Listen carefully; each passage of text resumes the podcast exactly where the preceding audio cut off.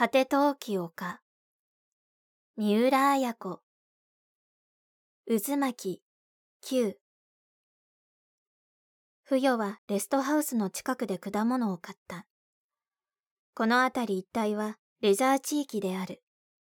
今も団体客を乗せたバスがクラクションを鳴らしながら幾台も坂道を登ってくるところだった。昼食を取りに来るのだろう。少し旅の疲れを見せた中年の女やしきりにはしゃいでいる男の子などがバスの窓に見える。バスの張り紙を見ると、どうやら九州熊本の人たちらしい。不与はふと立ち止まってバスの客たちをしげしげと見た。死んだ夫が熊本に3歳まで住んでいたと言っていたことがあった。バスが何台か通り過ぎると、不与はまた歩き出す。羊肉を焼く匂いの漂うスカイパークの裏を登っていく。虫のすだく声が聞こえる。登りきると、不与は気を変えて、急に大雪山を見たくなった。スカイパークの敷地に入ると、眺望が効く。猿のいる檻の前を通り、子供たちを乗せて走る小さな汽車のそばを通って、不与は遊園地の端に立った。薄く雲をかぶった大雪山の青い山陽が、今日はぐっと近く見える。あの雲のかかったあたりに、今、アキコは金井と二人でいるのだろうか。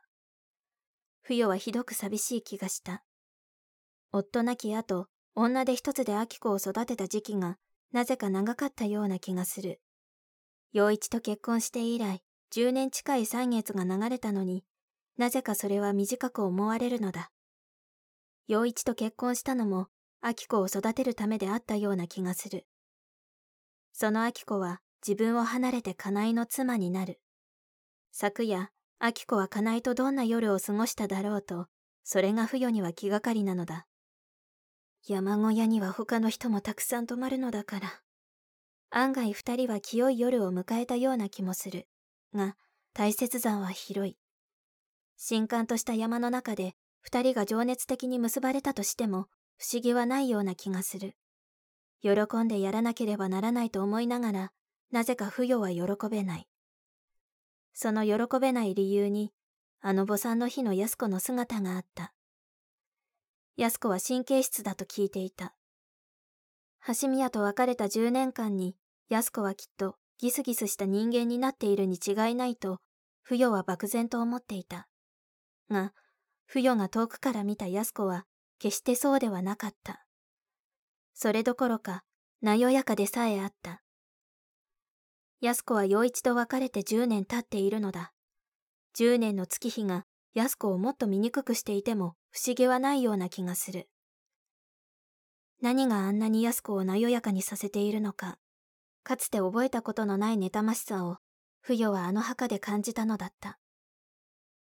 もしや、橋宮とよりを戻していたら。思っただけで不与は体から力の抜けていくような感じがした。少しずつ曇っていく大雪山に目を向けながら、不与は今孤独だった。秋子が金井と結婚した後、不与が頼れるのは陽一だけなのだ。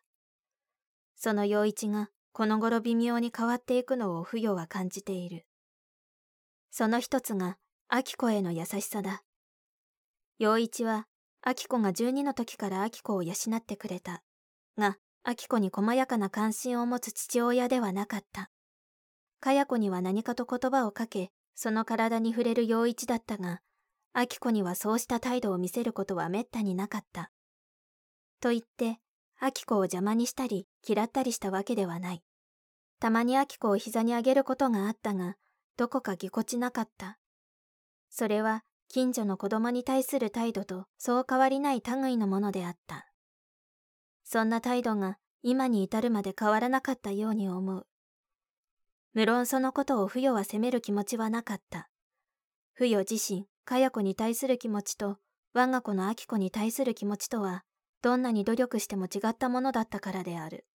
が、この頃陽一は、明子の結婚の準備にひどく心を使っているように思われるのだ。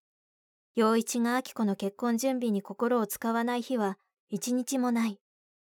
家のこと、家具のこと、衣類のことから履物に至るまで、陽一は事細かに不与に指示した。墓から帰ってきた日の夜も、なあ、ふよ。娘を嫁にやるってのは、物だけ持たせればいいのかな。と、陽一は言った。物だけ？不与はその言葉の意味を下しかねた。物だけを準備するのではなく、精神的な教育もすべきだと、陽一が言っているのかと思ったのだ。だが違った。金だっているんじゃないか。やはり何かと結婚した当座は金がかかるだろうからな。まああなた、そんなにまでしてくださらなくても、家を建ててくださるだけで結構ですわ。不要は感謝したのだったが、今ふっとそのことを思い出して、なぜか違和感を感ずるのだ。夫の事業がうまくいっているのは分かっている。だが、自分たち親子に対する近頃の陽一の心遣いを見ていると何か無理をしているようなそんな感じすらするのだ今不与がそんな思いにとらわれているのはあの日安子に会ったからかもしれない安子たちの方にかや子と陽一が挨拶に行く姿を見ながら不与は不意に取り残されたような寂しさを感じたのだまあいつの間にかあんなに曇ってきて大雪山の二合目のあたりまで厚い雲が降りてきている。秋子。つぶやいて不与はじっとそこに立ち尽くした。小説、果て陶器丘。集英社文庫。朗読、七瀬真由。